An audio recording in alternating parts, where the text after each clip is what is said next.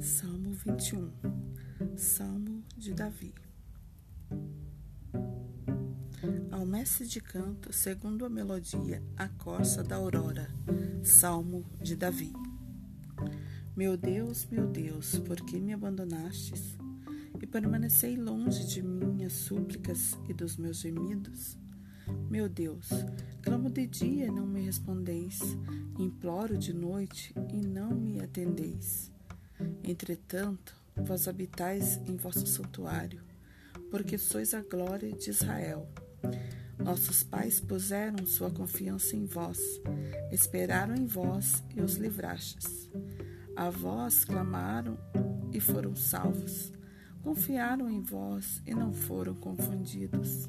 Eu, porém, sou um verme, não sou homem, o opróbrio de todos e a abjeção da plebe.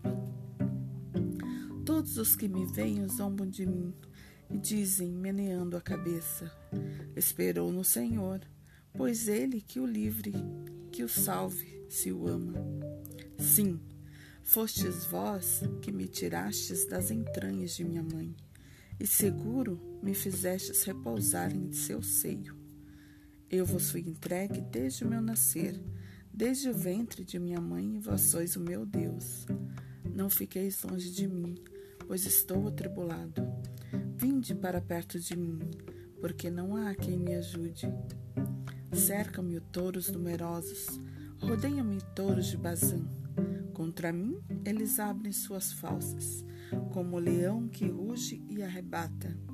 Derramam-me como água, todos os meus ossos se desconjuntam, meu coração tornou-se como cera e derrete-se nas minhas entranhas.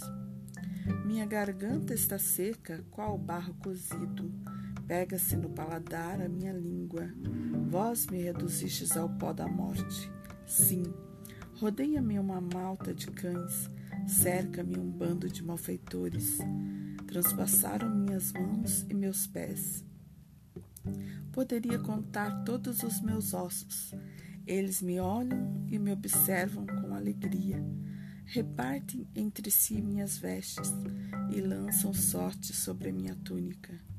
Porém, vós, Senhor, não vos afasteis de mim. Ó meu auxílio, bem depressa me ajudai. Livrai da espada a minha alma e das garras dos cães a minha vida. Salvai-me a mim, mísero, dos falsos do leão e dos chifres dos búfalos. Então anunciarei vosso nome a meus irmãos e vos louvarei no meio da assembleia. Vós que temeis o Senhor, louvai-o. Vós todos, descendentes de Jacó, temei-o, todos vós, estirpe de Israel. Porque ele não rejeitou nem desprezou a miséria do infeliz, nem dele desviou a sua face, mas o ouviu quando lhe suplicava.